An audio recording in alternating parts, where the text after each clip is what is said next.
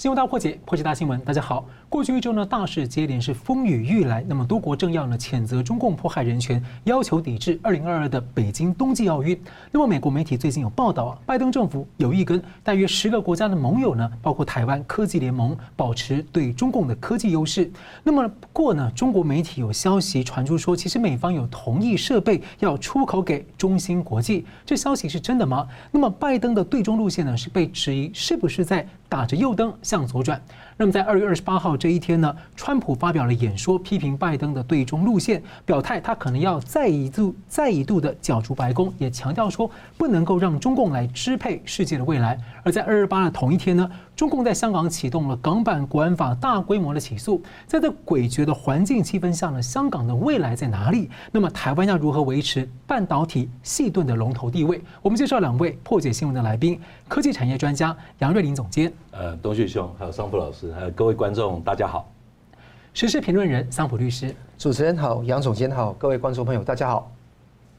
好了，中共方面呢，两会明天三月四号要登场召开，那各界也聚焦，是不是会又继续要变异改造、恶化香港的选举制度和法治呢？那么，中共频繁的重申所谓的。爱国者治港，限缩审查参选人的资格，同时呢，也大规模的以国安法来迫害异己。那结果呢，可能会剥夺大批民主派精英的参选和担任公职的资格。那么在二二八这一天呢，当台湾各界还在悼念一九四七年的二二八事件，香港政府在同一天呢，是大规模的起诉。四十七位民主派，理由是所谓的串谋颠覆国家政权罪，引起了西方和台湾方面的谴责。那美国两党的议员也督促拜登政府呢，迅速动用川普所签署的《香港治法》来制裁中共的官员。我们先请教桑普律师啊，您怎么看说港府在二二八这一天大规模的起诉控罪，而且先前拜登曾经说他不会公然反对。中共对于香港和台湾的作为引发了很多的争议，不过有人有缓颊了，解释说这其实是口误。但是大家要问的是说，如果拜登他真的对于待香港的方式就不是用川普那样的方式的话，跟强度的话，您觉得香港的下一步会如何？我觉得主持人提到一个很重要的问题啊。三月一号，我看到香港这一个香港大省，你看到四十七个，很多都是我的朋友，很多都是我认识的人，心里的泪在流。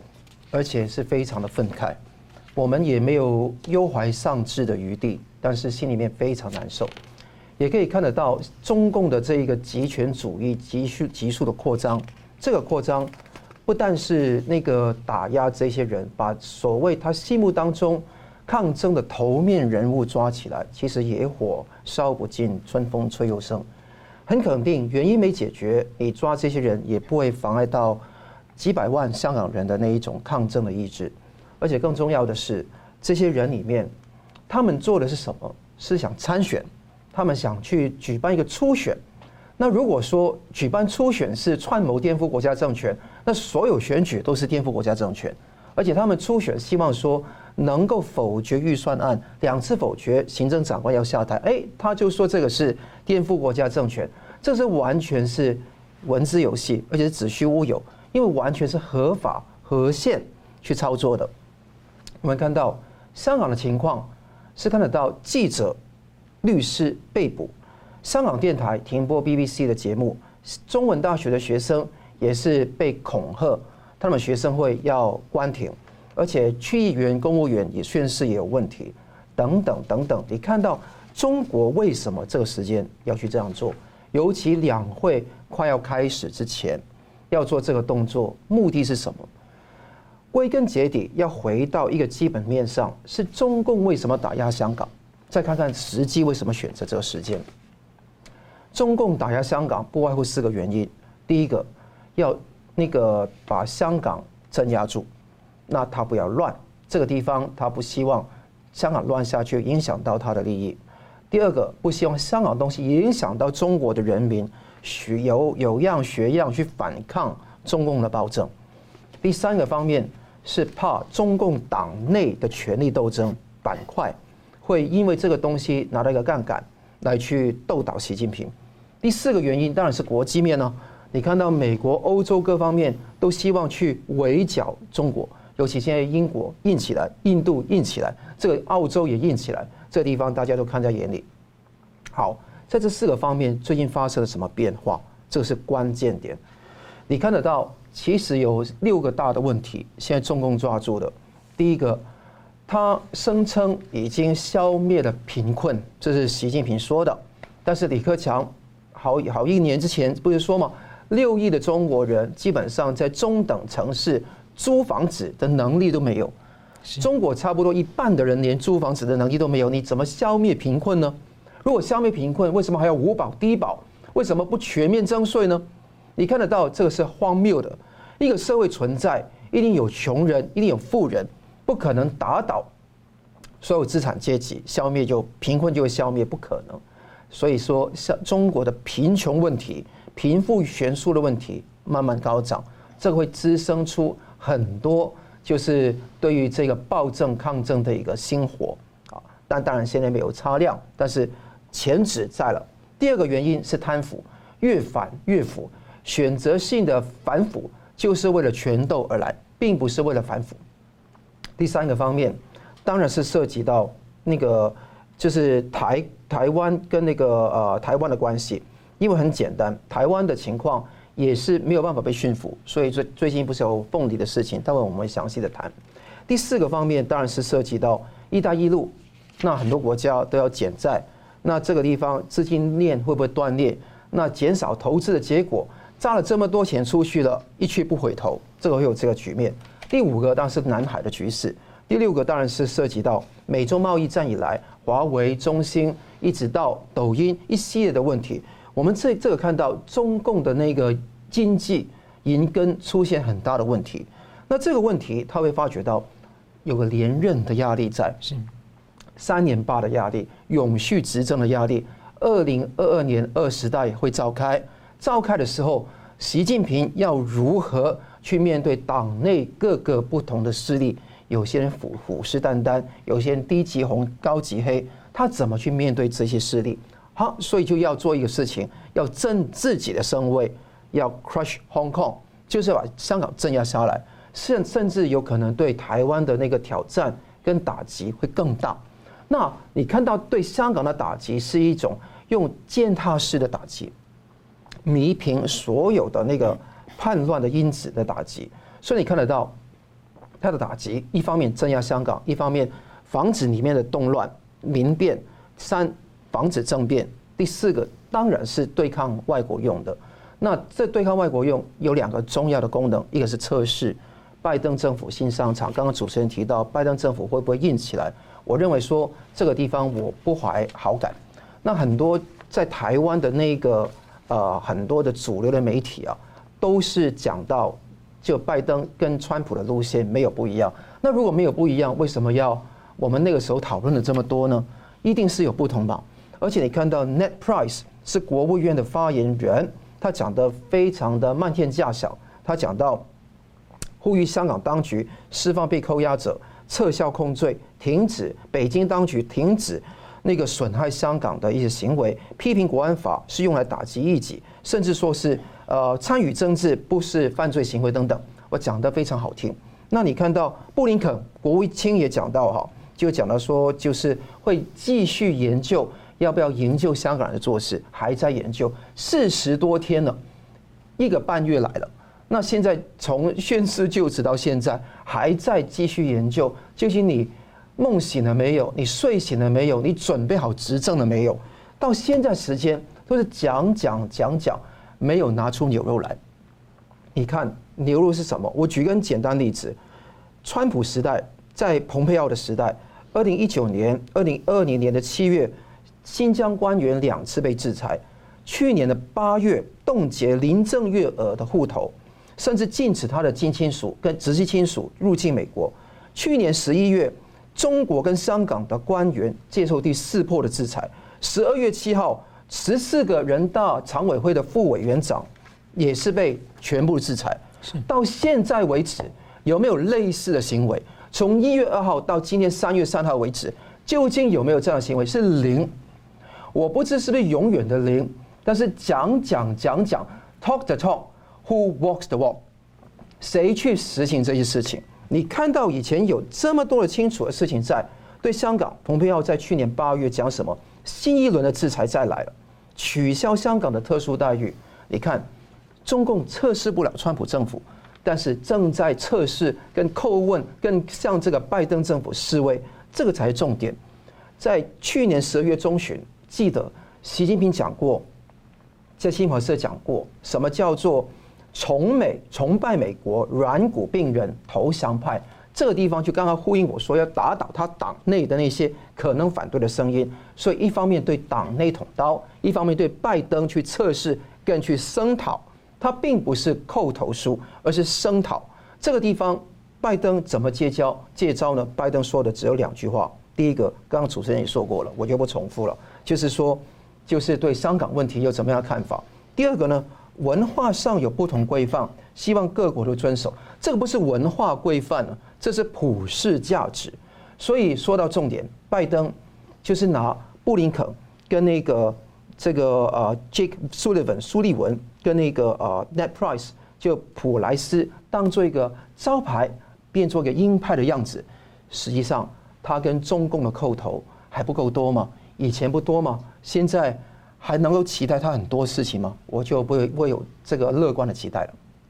好了，我们继续关心，其实，在中共压迫的最前线的压力的两个点呢，一个是国际金融重镇香港的持续被压缩，另一个就是大家认为唇亡齿寒的台湾，这个全球半导体的科技重镇呢。那本周呢，根据内部的传闻，台湾的台积电公司呢，要加速布局美国的亚利桑那州。好，那打算要盖六座十十二寸的先进的晶圆厂。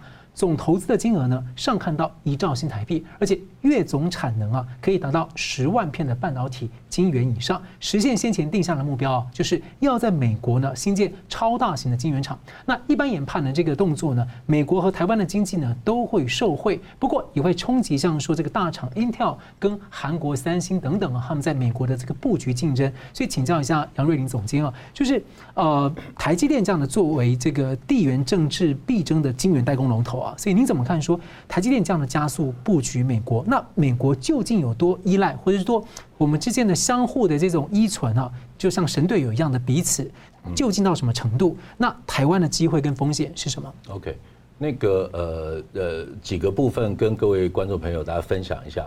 以刚才主持人所提到的超大型晶圆厂这样的一个概念哈，它基本上它其实是很呃就是整个厂区。它大概有不同的一些呃那个那个呃厂房，然后但是它有它这个核心的一个概念是说，它有一个所谓的集中式哈的一个智慧制造晶圆厂的智慧制造的一个管理系统平台，呃，基本上譬如说一个厂区，它可能长期来讲，譬如说有六个厂房。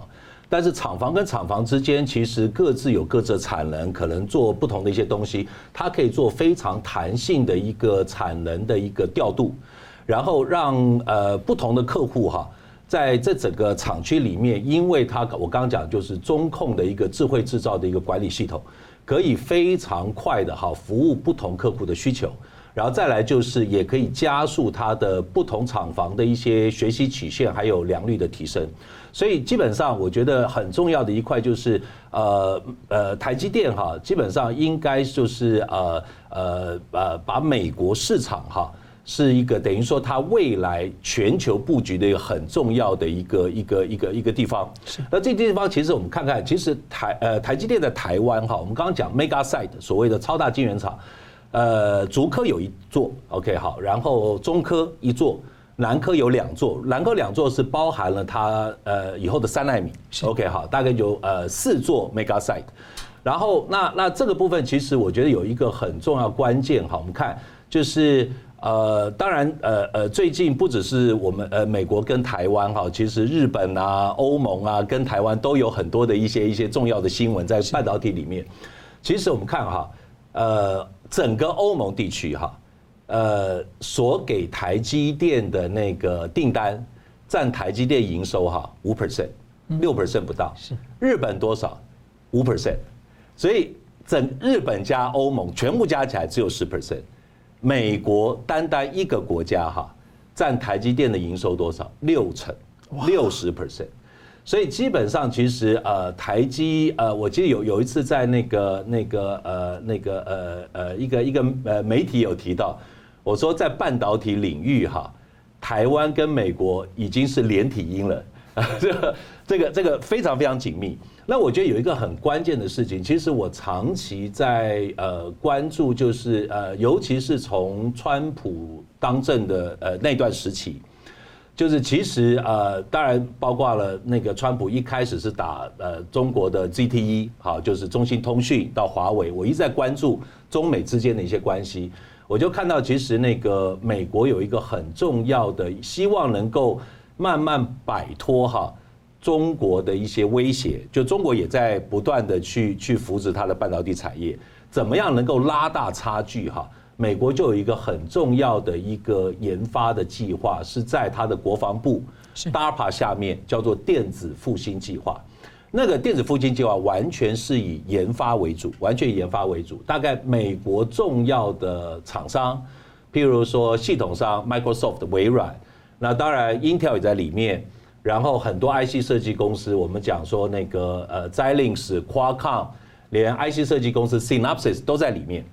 然后那呃整个研发计划里面哈，呃一开始他们只邀请了一家国外的公司，就是台积电。嗯，台积电是受邀唯一的参与到这个计划里面，一起跟着美国的整个产业链，对于未来五年到十年新兴的半导体的技术一起来做研发。是那个还是研发的一个一个一个底蕴。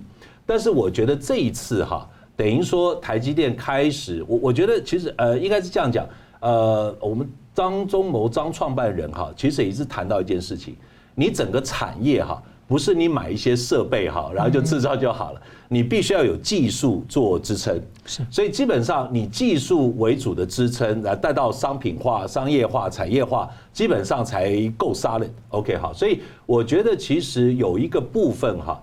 台积电这次要到 Arizona 设那个 Mega Site，长期来说，我我我个人是相信一定会跟 DARPA 的电子复兴计划有一个紧密的连接。而且其实以目前台积电在台湾哈，我刚刚讲了那个那个北中南一共有四个 Mega Site，它每个 Mega Site 里面都有 R&D 中心，因为它有些产能，这些产能不是完完全全都给它的客户用。他会拨一些产能给他自己的研发来用，也就是说，我非常笃定哈，未来台积电在 Arizona 的 Mega Site 里面会有非常多 R&D 的含量，而这个 R&D 的含量关键在哪里呢？我也相信，包括了美国重要的一些学研单位、重要的一些教授、重要的专家。甚至包括美国，我刚刚讲到，包括系统商也好，IC 设计工具的公司也好，设备商也好，其实很多的专家很可能都会跟台积电整个 Mega Site 里面的 R&D 做借接，在链接到台积电 Mega Site 在 Arizona 的产能。我觉得这样的一一呃一个非常非常连贯的一个一个价值活动哈，其实对于台积电来讲，它已经不只是可以在美国 access。接触到最关键、最关键的科技，它也可以呃那个掌握，甚至能够链接到美国非常非常庞大的基础科技人才。那再来，当然呃，其实呃，美国邀请台积到那个 Arizona 去，另外一个当然是它的国安考量。其实呃，以台积来说哈。大家比较知道的就是，当然台积有很多，譬如说，呃呃，IC 设计公司，呃的美国 IC 设计公司的客户，譬如说辉达、NVIDIA 啦、AMD 啦，好，然后呃，Qualcomm 啦，好等等。但是其实很特殊的一件事情就是，呃，这一块哈，譬如说，大概这种 IC 设计公司，全球来讲，当然以美国为主了，将近也差不多五成多。但是非常少见的一件事情是，台积电的系统商的客户，所谓系统商，譬如说微软，好，Google，好，然后那个所谓的 Amazon，OK，甚至有一些国防的一些一些一些一些呃领域的一些航太或国防的一些系统客户，其实都是台积电的很多的客户，二十五 percent。是，然后以联电来说啊，联电它的系统的客户只有三趴，嗯，几乎都是 IC 设计的公司，所以我觉得台积电这次真的到美国去哈，呃，方方面面真的有它的一个一个一个呃很重要的一个考量。对它长期的发展绝对是非常有助益，而且可以对它未来长期发展更有更多的一些加持。好了，不过呢，很多人会担心说，那么。欧洲和美国正要建立这个半导体的自主供应链，那台湾的细盾地位会不会遭到一些动摇或挑战？连接到台湾的国安影响。另一方面呢，这个川普呢发表了这个卸任之之后的第一次的公开演说，稍后我们就会回来探讨一下他谈了什么事情。休息一下，马上回来。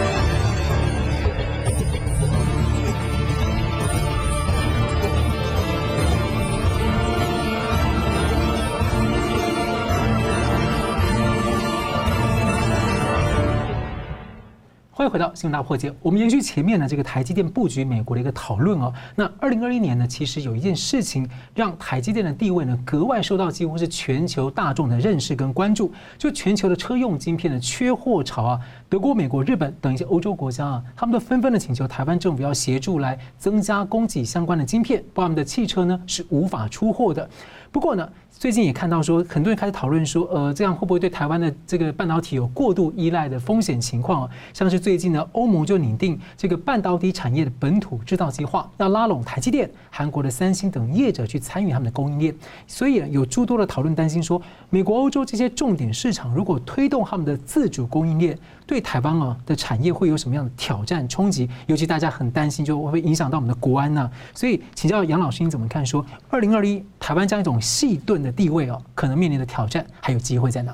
呃，我们刚刚前面是谈到美国嘛，是美国。美国其实我是觉得是呃，台积电到美国设厂是有它的道理的，而且最关键的是，其实呃，这个对于美国它过去呃呃，对于呃国际上招商引资哈。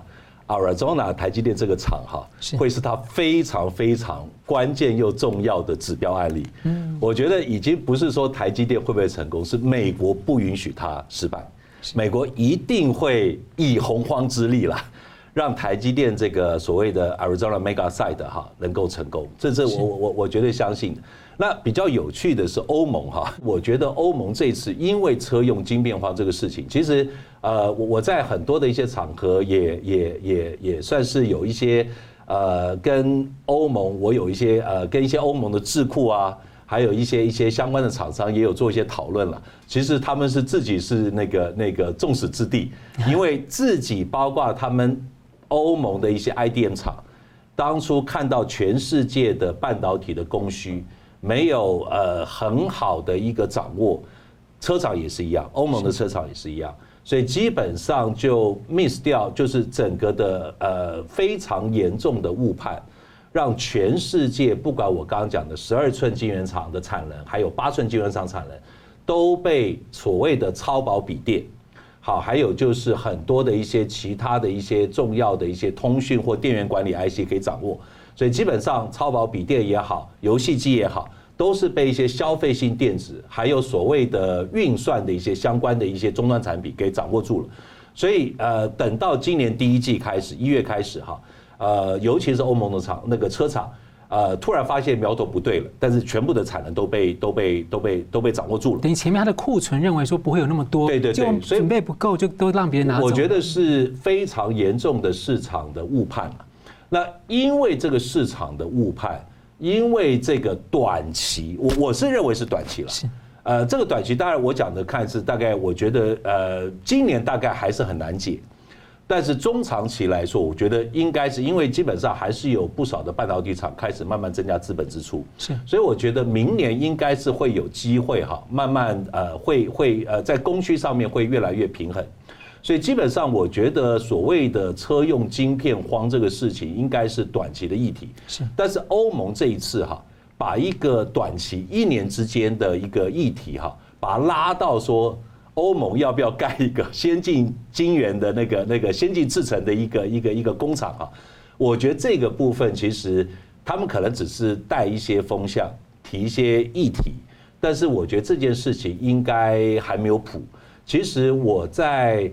呃，差不多从二零一七年开始到二零一九年哈，我其实是受邀哈，台湾算是唯一的一个，我是欧盟哈，它有一个 Horizon Twenty Twenty 的一个计划，它是要规划整个欧盟未来五年到十年整个半导体或者所谓的纳米电子的技术蓝图，我是资议委员，我坐在 advisory board，就是他的资运委员会里面。然后我其实我那时候第一次还被邀请，那他们的第一次开会是在那个瑞士洛桑，OK，蛮好的一个地方，NBA 啊等等很重要一个地方。然后我特别过去做做一些讨论，其实里面还有很多的一些争议了。但基本上，其实我那时候呃，我听到他们欧盟，甚至包括了呃英飞凌、ST 的一些重要的一些一些高阶主管都在讨论。其实他们就已经知道说，基本上在譬如说 AI 晶片啊。或者是通讯晶片，他们已经追不到老美了，他们已经追不到老美了。他们现在唯一还留着的哈，呃，汽车是，包括现在燃油车，还有未来的电动车。第二个就是轨道车辆，它轨道车辆里面也有需要半导体晶片。第三个就所谓的风电、绿能。OK，好，基本上其实这些部分哈，当然它会有一些半导体的一些元件的需求，这个部分基本上没有问题。但是基本上，当然你说好，长期来讲运算好，譬如说 AI 晶片，AI 晶片龙头是 NVIDIA，NVIDIA 当然是台积电最紧密的一些客户，所以这个部分其实他们一直在考虑哈，怎么样能够能够呃能够跟美国这边哈是竞争呢？还是他们就专注在一些特定的一些领域，譬如说我刚刚讲的，包括了交通或者是绿能，所以这个部分其实欧盟都还有争议。那我讲说，其实哈，你说我们台积电为什么那么强哈？全世界哈，如果讲应用领域、应用别来分哈，对，半导体的市场哈，三成来自于运算的领域，运算包括什么？大家都知道的，云端运算，嗯，云端里面有伺服器。还就是超薄笔电，这是一块，占有三成的半导体的晶片的需求。第二大块就所谓的无线通讯，各位知道的啊，譬如说呃手机，好，手机就一块最最大的消耗半导体晶片最大。另外一块包括基地台，是。所以其实我看欧盟这次抛出来啊，它要自制，为什么哈？因为不只是我刚刚讲汽车或者那个绿能，还有一块就是他们有 Nokia，嗯，他们有 Ericsson，有两家电信系统商。但是我我所知道，Nokia 跟那个 Ericsson 哈，有些他们的晶片是拿高通的，嗯，有一些他会开一些应用，呃，就是所谓的特殊应用的一些 IC 是台积电代工的，是。那这些部分，Ericsson、Nokia 所需要的，需不呃，基本上量都不够大，也没有经济规模，难道要为了这两家系统商哈？在欧盟盖一个所谓的先进制造或者先进制程哈，要甚至要超前十纳米以下的一个一个厂哈，我我觉得是有待商榷了。也就是说，台湾的台积电哈，其实在长期来讲，欧盟当然还是会需要我们，但是他自己会不会干，还是说有另外一种的一些结盟，我觉得是可以呃拭目以待。对是的，那么带领全球在执行去共化的川普呢，他二二八这一天呢，在保守派的年会 CPEC 呢发表卸任后的第一次公开演说，他强调不能让中共支配世界的未来，还暗示呢不排除再次的来角逐白宫，要第三次击败民主党。那川普说呢，美国的未来文化体制、边境还有真实的价值呢，都处在历史的挣扎，但是呢，最后会胜利，美国会更强大。所以请教桑普律师怎么看呢？第一个。川普这样是已经呃暗示，还是就是明示回归了？这第一个。第二个是说，川普说呢，他要带领夺回这个国会的共和党参众两院的多数。您怎么看共和党的这个下一步？呃，我认为说主要可以分四个层次来谈啊。那简单来讲是安内让外，还有那个草根群体的那一个固守，价值观的颁证跟社交媒体的营造。我觉得这个是未来的发展的趋势。你知道这个 CPAC CPAC 就是保守派政治行动会议，那有人甚至是川普的儿子哈，那 Donald Trump Jr. 也是认为说是一个 TPAC 是 Trump Political Action Conference，但我觉得是个人不需要做造神或崇拜，这个不必要。但我觉得说是他那个精神是什么？我觉得这比较重要。那这个 CPAC 呢，基本上在 Orlando 召开啊，它的目的是要讲什么呢？川普的发言。应该是说他在那个离开了第四十五任总统之后，第一次这么精彩的发言。那这个精彩发言，有人说，哎，是不是那个试水温，看看他怎么样？其实不用试水温哈，因为无论是盖勒普的调查，还有一个叫昆尼啊那个皮亚科大学的调查，是绝大部分是超过四分之三，甚至超过五分之四的那个共和党人或者共和党的支持者，都还是支持川普继续连任，继续出任公职。这个地方大家的意向非常清楚，是，甚至有百分之三十六的共和党人认为川普呢是美国历史以来最好的总统，可能不是最好，第二好，一算起来可能过半，因为最好可能是讲雷根吧，好，是，但如果说不是雷根就是川普的话，我觉得两位都相当的优秀。那民主党人一直不认为说川普是任何优秀的总统，是美国史上最差的总统，他们的说法是这样子。但我觉得说这一次的联会，你会看得到，他已经预示了一些问题，也会提出深刻反省本身的问题。你知道共和党在二零二零年、二一年的选举，二零年、二零年的选举里面，基本上被做掉。好，被做掉的话，三连败，一个没有了白宫，第二个参议院丧失了大多数，那第三个众议院。是从少数变成是还是少数，但是没有这么少数而已，所以基本上没有胜。在没有胜的情况下，他们会反省要怎么做。那第一个，要不要组第三党？刚刚大家看荧光幕都看得到，要不要组新党？那基本上这个组新党是不可能了。那川普已经讲得清楚说这个不会，是呼吁团结一致。所以这个第一第一个东西是安内，是要把。共和党本身予以改造，改造重重点是要排挤那一些所谓的建制派。你会看得到，在那个 Ted Cruz 在二月二十六号在 CPAC 的发言说，川普绝对不会消失。你看到二月十二号 Lindsey Graham 他讲说，希望川普能跟共和党合作。那另外看到佛罗里达州佛州的州长 Ron DeSanti，他讲到。共和党建制派已经失效。你看到这个伊利诺州的参议员 Rick Scott，那个斯考特，斯考特，他讲得很清楚，不可能再让共和党建制派再当家了。什么是共和党的建制派？大家很清楚是谁了。你看 Liz Cheney，OK？你看到 Mitt Romney，你你看到这些人都看得到，他们都是共和党这个传统以来跟华尔街集团、深层国家。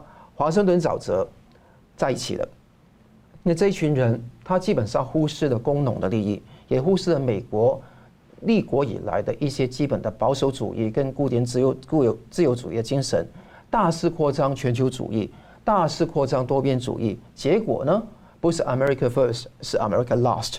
那 America Last 基本上会导致什么结果？就好像刚刚主持人说的，会不会说，哎？就是可以筹佣，或者说连接其他国家一起来打这一场仗。我在很多次的节目都讲说，削弱美国的国力来去用利益筹佣其他国家，中共是会见效的。因为你很简单，你最锋锐的一个刀已经丢掉，你只是用一些下等的武器来跟中共来打仗，这个是自掘坟墓的行为。那你看欧洲看着你是笑笑嘻嘻。你给利益给我，我就跟你谈呢、你要联我嘛，联欧嘛。你给什么利益给我？是不是我北约的军费可以减少？是不是其他的晶圆代工的问题可以给我一分一杯羹？如果没有，你就空口说白话嘛。所以讲出来这个利益酬庸，就会把美国陷于非常不利的地位。那你看得到，美国在拜登政府底下大撒币、大撒币，就是大大量的撒金钱。那多少的国库就撒到那些所谓的救贫的那些措施里面去，但结果呢？真正核心的技术、真正核心的那些能力在削弱，怪不得川普会说：第一个，拜登政府是最糟糕的政府。为什么？反就业、反家庭、反边界、反活力、反女性、反科学，有六个反，anti。所以这个地方他讲得很清楚，这个并不可取。所以第一个是要安内，是要把共和党里面的那些就是建制派的势力清除。他在四年的任内做了一大量的工作，那四年之后他还是会做大量工作。刚刚讲到这么多的人，已经讲到，川普甚至点名 Ohio 州的第十六选区的那个众议员叫做 Anthony Gonzalez，他是无能。所以呢，支持前助理 Max Miller 的投入党内的初选，所以一批一批的和风细雨的去换血，这是第一个。那当然是要光复了。二零二二年有中期选举，会有这一个参众两院的一个再次的选举。拜登如果在两年做了差，而且确定做了差的话，中期选举选民会眼睛还是雪亮的。尽管 Dominion 系统的问题还没有真正彻底的解决，但民意的支持很重要。所以这个这个地方是第一第一关。第二关，草根群体，你看得到，如果拜登政府继续延续他的那一种对于华尔街集团、极富商人的那种酬庸，对于工人、农人置之不问，这个地方会扩大的。无论黑人、拉丁、拉丁裔的人、女人，还是什么样的族群的人，他们还是要面对经济的问题。那这个情况，草根群体会慢慢壮大，而川普或者他的精神所代表的力量会越来越大。不只是川普，也不是川普的儿子，而这个精神本身是很重要。第三个东西是价值观的颁证。那大家看得到，这个从那个大重置这个东西，会导致整个这个政治正确的嚣张，还有很多事情是用左派那个东西 wipe out 一些自由的想法，这很可怕。第四个，社交媒体的引荐，你看到只剩下 Gap，只剩下少数的还可以让川普发挥他的东西。怕了就怕累，基本上已经没有办法再让他再说话了。那帕累已经被关停了，所以大家看得到这一种社交媒体的那一种振兴是很重要。所以四根箭射下去，共和党能不能够从这个失败中，或者说被做掉的失败中学到这个教训，一步一步就往上跑，是美国是不是 Make America Great Again，MAGA 的一个关键。那美国强大，我觉得说自由的灯塔在。对于中共的那个围堵跟那个防止防堵是有绝大的帮助的。是，休息一下，马上回来。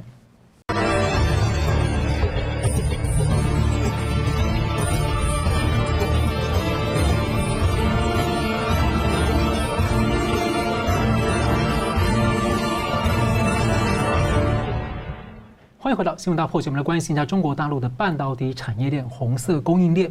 在美国川普时期呢，停止出口这个高端晶片技术跟设备呢给中国大陆，那么中方自建供应链。武汉的红星半导体呢，是其中一个代表性的案件，在去年底爆发了财务危机，被中共官方接管。那么最近呢，是以没有复工复产的计划这样的理由呢，要求所有的员工在二二八，而且又是二二八这一天之前呢，申请离职。那么前中国大陆的紫光集团的副总裁啊，从台湾出去的高启全先生呢，认为这意味着中国大陆的半导体项目。烂尾楼的这样的一个项目呢，要结束了。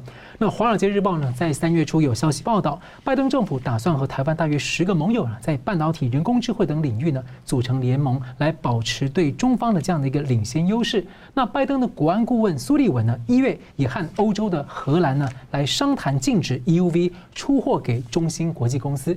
不过呢，这两天另一个消息，中国科技业的网站极微网在周一三月一号说，从供应链处获悉，听说了，中芯国际已经获得了美国设备商的供货许可，而且范围涵盖了成熟的制程需要的半导体设备等等。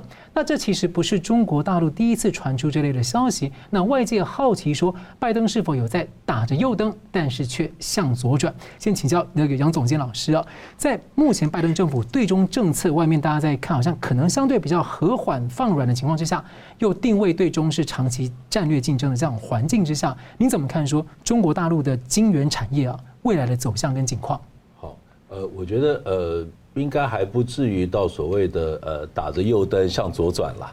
然后呃，但是老实说，呃，我我在关注过去大概两三年哈，美中之间的半导体产业的一个竞争哈，其实当然美国有很多的当地的利益团体。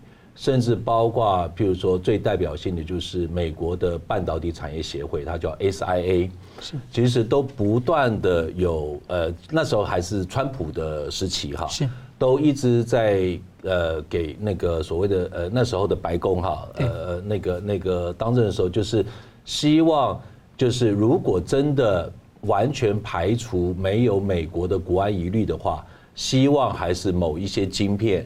或者某一些设备能够放行，因为毕竟这些呃中国的市场哈，在全球的半导体的市场来说，还是还是呃蛮大的一块，所以那呃基本上其实在美国哈，我想中国的市场在美美国的这些企业来讲，基本上都超过百分之二十，所以也是蛮重要的一块。所以他们都希望能够真的是没有国外余力的话，希望能够放行。但这一次中芯国际的事件哈，基本上其实只是帮助中芯国际很多已经既有的成熟制程，可能它有一些维修的零件要去替换，或者是售后服务的部分，这个基本上就是呃开了一些小门，让一些美国的设备业哈。能够继续 maintain 维持中芯国际现有的成熟制程的运作，但基本上主持人刚刚也提到了，到目前为止也也因为瓦圣纳协定的关系，呃，中国中芯国际是完完全全拿不到所谓荷兰的 EUV 极紫外光的那个那个曝光机的设备，所以基本上我觉得在在在这一块来讲哈，呃，尤其是我们刚刚一直有提到所谓的先进制程这一块。其实对于中国来说，还是一个非常非常呃大的一个很难的一个一个挑战，呃门槛非常非常高。这个是是是是呃，他们能不能跳过？我觉得还有待商榷了。但是比较关键的一件事情哈，其实就是也刚刚我们有谈到的，比如说主持人讲到欧盟哈，欧盟其实这次的车用晶片荒哈，其实当然很多的一些呃所谓的利害关系人都包括了欧盟的车厂。其实欧盟车厂很觊觎呃中国的市场，OK 好，然后呃欧盟有些国家也似乎把我们呃中共哈呃当做好像呃那个那个呃那个那个结盟的伙伴，我觉得这个部分是大错特错。哈。其实老实说，我刚刚不是想强调就是欧盟，它譬如说它是有一些譬如说电信设备，它有 Ericsson，对，它有 Nokia，它有车厂，OK。这些是他现在哈欧盟相关的半导体业者，主要就是尤其是车厂，还有我刚刚讲轨道车辆，还有我刚刚讲，其实欧盟感测器也不错，好，在在在所谓的 sensor MEMS sensor 这一块，OK 哈都不错。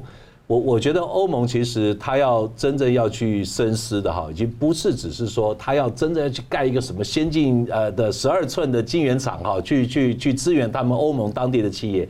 而是我认为中国长期未来的发展啊，真正的主要会呃的威胁，其实是对欧盟相关的企业，而不呃其实应该是这样讲，就是我刚刚讲的，就是中芯国际现在哈，它是呃算是一个一个有拥有从成熟制程的，是成熟制程，它其实已经 run 差不多。我我这样讲哈，中芯国际这一家公司哈，三分之二的客户来自于那个中国本土。OK，好，它几乎外销就少的很多，主要还是去支应中国本土的企业，以及它中国本土的市场。那这个部分，我们讲中芯国际，它现在拥有的成熟制程，它现在到十四纳米嘛，哈，当然最主要还是包括二八，甚至它也有八寸，OK，好，八寸的晶圆厂。其实这些在做什么东西哈，很关键一个事情，其实跟欧盟的像我刚刚讲英飞凌也好，ST 也好，差不多的一些应用，譬如说物联网。是。车用电子，OK 好，中国有他自己的那个汽车的那个相关的厂商，所以其实哈，我觉得欧盟哈，好像看起来哦，他觉得中国市场很大。其实中国未来真正能够发展哈，我觉得是有机会能够产生它的内循环的，嗯，是汽车，是电动车，真的有可能。第二就是它的绿电，它有轨道车辆，是这些其实是对于欧盟相关的厂商是有威胁的，对台湾没有什么威胁，对美国没没有什么威胁。其实呃，基本上欧盟呃那个中国哈。其实到现在还是非常头痛的，就是 AI 相关的晶片，是运算的晶片，它真的是没有办法自主，这个它非常非常头痛。呃，即使它能够设计出来晶片，他真的需要台积电帮他代工。那那我们现在不准嘛，哈，就是就是不帮他代工，所以他真的是非常非常伤脑筋的事情。但是在物联网相关，只要需要成熟制程就可以做出来的晶片。这个部分其实对台湾没有威胁，对美国也没有，真正有威胁是欧盟。所以我觉得欧盟哈，其实真的也要呃那个好好的深思了。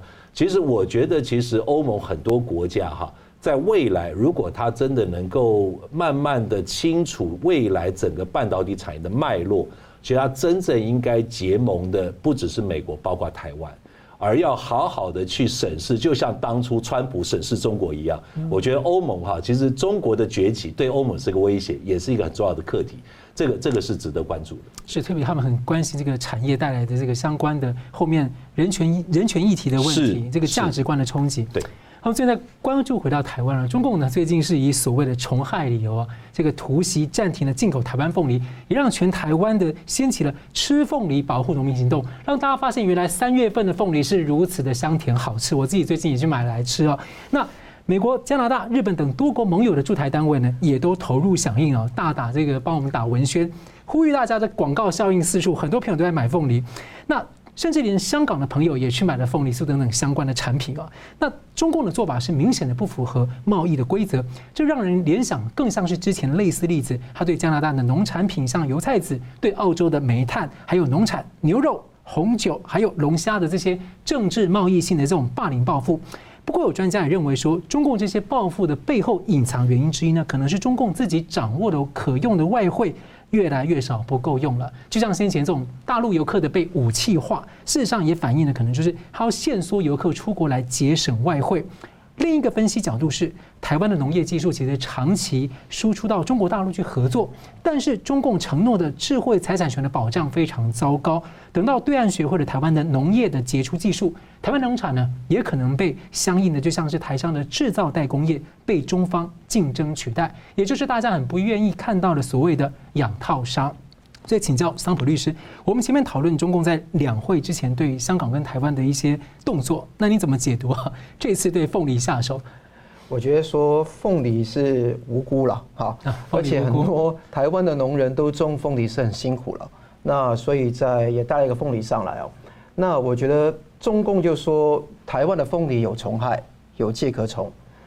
我告诉大家，我看来看去都看不到什么问题，大家不用看，这个这是借口而已了。介壳虫验出来有什么样的方法解决呢？熏就可以了。对，而且更重要的是说，中国自己在去年验台湾的那一些凤梨，九十九点七九 percent 都是及格的。你看日本把关那么严格，都从来没有说过什么虫害，所以日本没有，加拿大没有，香港也没有，澳洲也没有，甚至新加坡也没有。你何来说台湾的凤梨有虫呢？这个肯定是借口。讨论也没有实际的好处。重一重点是怎么样？三中一清政策那么久，南部主要产凤梨的县市，从嘉义到台南到高雄到屏东，都不是投中共的代理人。那你看到这么多的农会，这么多的利益挹注在台湾的这些地方，政治酬庸也好，你说白一点，贪腐也好，你这个东西做下去没有效果，就是胡萝卜不吃就来大棒。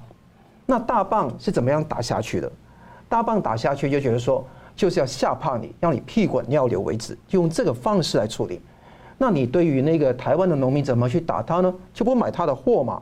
但各位，台湾的农业的凤梨九成都是内销的，一成十趴是外销，其中有九成就是九趴是输往中国的，所以影响非常少，大概是那种金钻凤梨。啊，牛奶凤梨、苹果凤梨等等高档的那些那些钱，所以对一般的那个凤梨商，这一波的打压，我觉得说他们也很感谢，因为很简单，九成以上没受到影响。那当然，对于那个九趴的那些农民是受到影响，但是那个行政院已经做出很大的政策，产地价必须要维持在去年两年的均价以上，是，而且有十亿的新台币补助给农民，所以基本上稳住了。那我觉得说，中共打压的一个重点是怎么样？要打压这个台湾的农民吗？他认为说，台湾的凤梨根本不是牌，这个是《环球时报》二月二十八号胡锡进的那个社论嘛。他觉得反对台湾政府政治化操作，还讲来猪都讲得出来。那中共逻辑是什么呢？他说：“哎，我已经优惠台湾啊，台湾惠台政策有这么多，那加上。”中台之间有这么多的逆差，就台湾对中国有这么多的顺差，他结果是觉得说，如果你惹起中国的失望的话，中共就要制裁台湾了。各位，这个逻辑通吗？如果路边有个有个乞丐在那边，那个街友在那边讨饭吃，你给他钱，那你说我优惠你，我对你有顺那有有那个逆差，你对我有顺差，结果你让我失望，我不喜欢你，我就可以制裁你吗？这个是流氓逻辑。所以，所以这一种胡锡进的文章都有人看，他认为说，如果我觉得制裁台湾主要两个东西，台湾不买中国的疫苗，台湾不承认九二共识，我觉得这两个是最基本的一个两个点。好，既然这样子的话，他要怎么样去剪断台湾经济的联系呢？他用一个非常愚蠢的方式。各位，没有了中国，凤梨可以卖到什么地方？凤梨可以卖到澳洲去。可以贸易到美国去、加拿大去、新加坡去、日本去、韩国去，很多喜欢吃凤梨的地方去。凤梨还有很多制品，不需要活生生的买一买个水果给别人。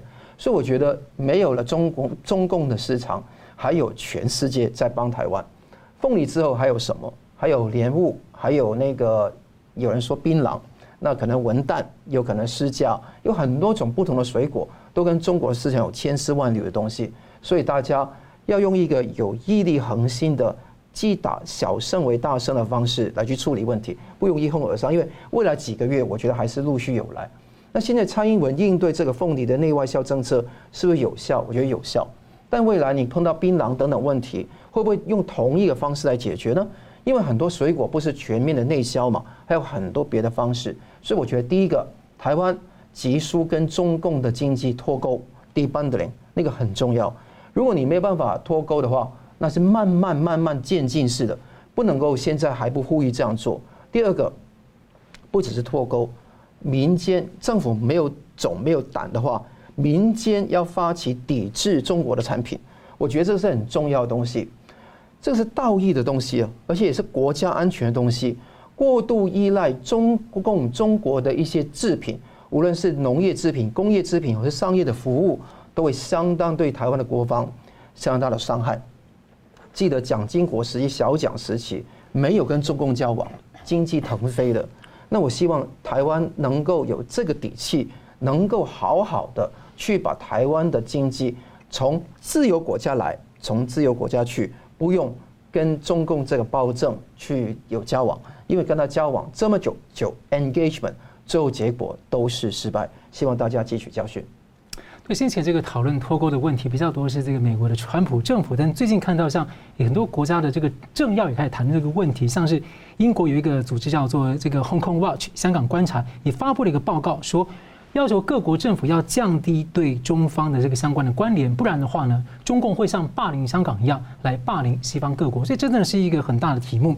好，我们节目最后请两位来宾各用一分钟来总结今天的讨论。我们先请这个杨瑞临总监。好。我想，呃，在呃从呃过去呃一年哈一路到今天哈，其实台湾的整个半导体产业，当然是以我们这个这个旗舰哈台积电领头的这个整个半导体产业，真的是让全球都看见。那我觉得现在其实台积电在整个全球半导体产业是非常相当有一个制高点。这个制高点，其实我非常的期待哈。乐观长期台积电的发展，尤其是未来到 Arizona 设厂，我觉得对台积电来讲是有相对的相当的一个支持，尤其是接触它的科研。另外一块，其实未来其实我相信地缘政治的课题是会越来越多，但是我觉得台积电在这一块哈，其实是呃掌握的非常的非常的好的。然后他也相对的很谦虚，跟各个国家哈做很多的一些未来的合作，包括日本做呃材料的研发中心等等。我相信欧盟哈基本上未来也会跟台湾比较有紧密的合作。那我觉得反而就是欧盟当局哈，他们对于他们当地的半导体产业的定位，中国是对他怎么样的威胁？我觉得他们要去好好讨论。但是我觉得台台湾来讲，会是全世界的朋友了。是。三火律师，对，刚刚杨总监非常详细分析过这个台积电跟台湾这个护国神山的一个能力。其实我觉得台湾真的是值得这个自豪的，因为很多事情都是靠我们的勤劳、我们的智慧、我们的经营策略，慢慢慢慢这么多年来，可以累积得出全世界都承认是 number one 的。这个是有数据、有事实可以证明的。那你看到刚刚我们谈到中共对香港的打压。中共对台湾凤梨农业跟农民的打压，这个可能是一个他们中共整个打压组合拳的一部分。台湾真的要努力的一点，就好像呃杨总监说的，要振兴自己的产业，唯有振兴自己的产业，才有和平。不是祈求，不是说要一起拉握握手做个好朋友，而是说台湾如果没有实力的话，没有用的。所以我觉得台湾的国力是靠我们的产业、我们的农民、我们所有专业的行业、所有打工的人，每一个人来奋斗。美国在奋斗，美国的工农在奋斗，拜登在打压。那我看到那个美台湾在奋斗，我看到政府在支持，我也觉得非常的高兴。那香港的情况，因为这个是沦陷区，没有办法。台湾应该以香港为鉴，我们在海外的在台的港人，好好去能够把我们能够有的资源振兴起来，连接彼此，能够为壮大自由民主的力量而奋斗。这个不只是政治的高调，而且是要经济的实力来去做。所以我好好的打工，好好做生意，好好投资，好好做自己认为做的事情。我觉得过一个平凡好的生活是最重要的。好，非常感谢两位来宾精辟的分析，感谢观众朋友的参与。新闻大破解，我们每周三五再见。